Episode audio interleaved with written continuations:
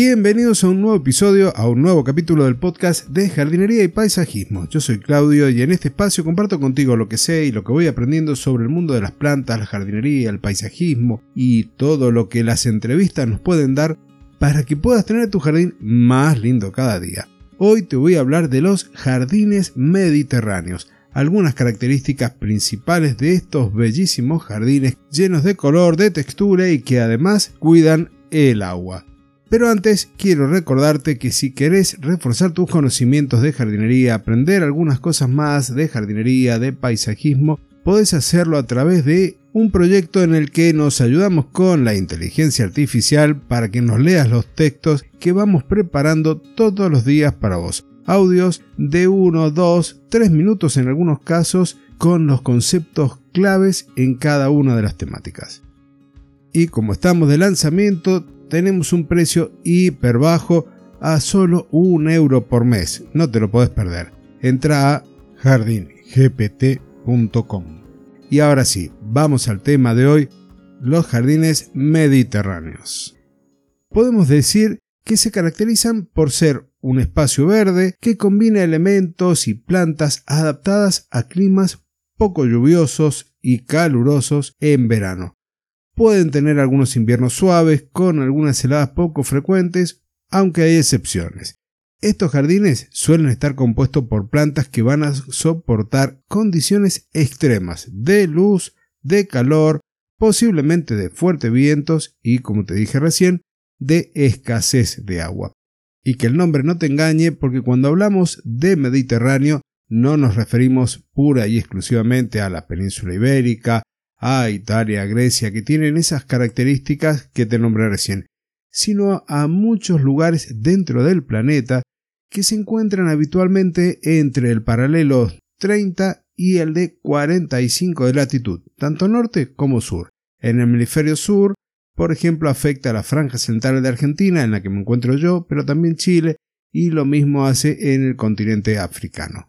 Si tenemos que nombrar algunas de estas características más relevantes de los jardines mediterráneos, podemos hacer referencia a que habitualmente se emplean especies autóctonas que podemos encontrar en el mercado porque son además las que mejor se van a adaptar a esas condiciones climáticas y además edáficas que encontramos en nuestros jardines. Estas plantas autóctonas se van a caracterizar por ser muy resistentes y por permitirnos tener jardines de bajo mantenimiento.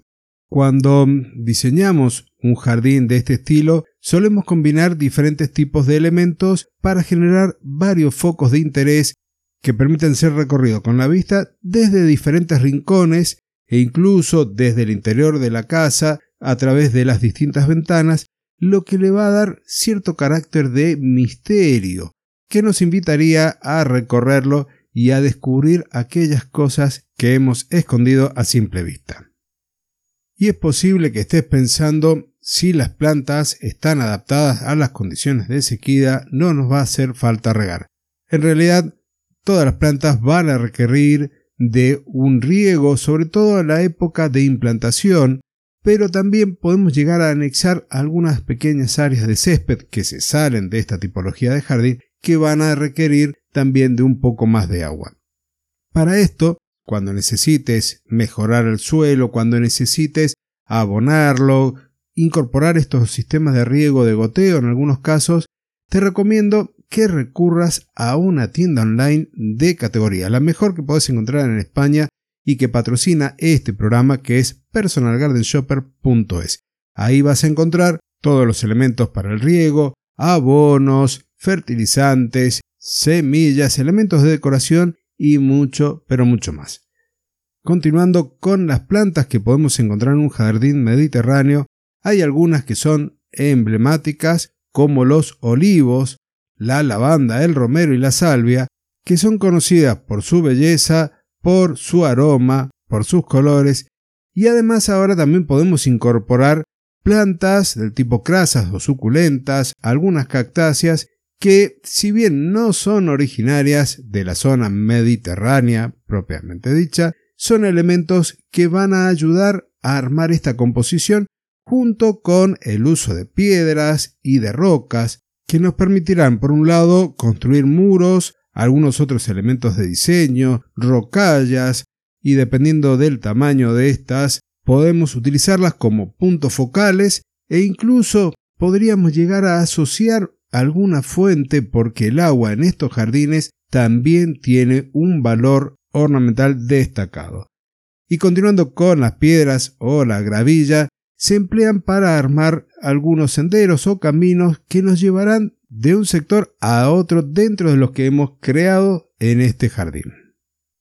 Y como no podía ser de otra forma, te voy a nombrar algunas plantas para que las tengas presente, para que tengas una imagen mental sobre arbustos y algunas herbáceas que podés utilizar cuando decidas transformar tu jardín a uno de bajo requerimiento hídrico porque en cierta forma terminan generando la base para el ser y paisajismo.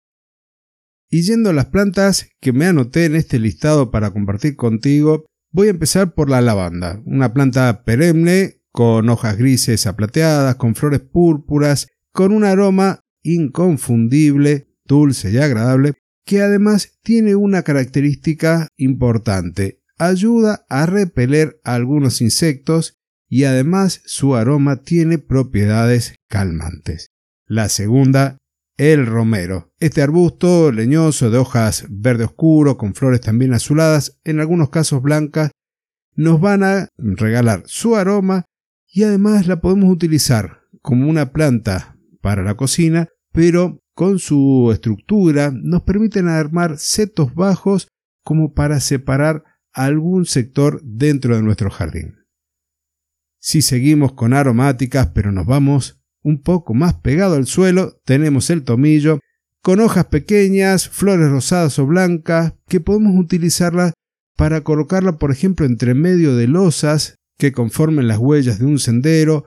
También la podemos utilizar en las rocallas, cubriendo el suelo para evitar también las pérdidas de agua por evaporación. La siguiente, en mi continente, podemos decir que es fantástica porque atrae también a los colibríes. Y me refiero a las distintas variedades de salvia, arbustos con flores de colores rojos, púrpuras, blancas, rosas, nos permiten generar ese ambiente más natural, más silvestre, y además hay variedades que tienen propiedades medicinales y otras que se utilizan en la cocina.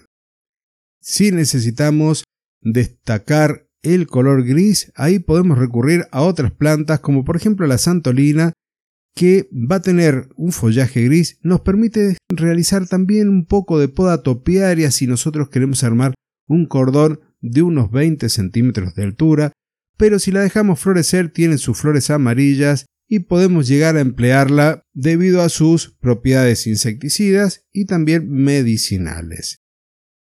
Continuando con follaje gris, tenemos cinerarias, tenemos también las gazanias marítimas con flores parecidas a las margaritas pero grandes, de color amarillo, de color naranja. En sectores con un poquito más de humedad en el suelo podemos pensar en otras que también tienen flores comestibles como los alisum de color blanco, rosado o violeta. Si necesitas armar setos verdes, medios informales, podés recurrir a arbustos como la adelfa, que es una planta muy fácil de cultivar. Hay que tener presente que sus hojas son tóxicas. También podés recurrir al laurel para tener un seto con hojas verdes brillantes y que además te va a acompañar en las comidas.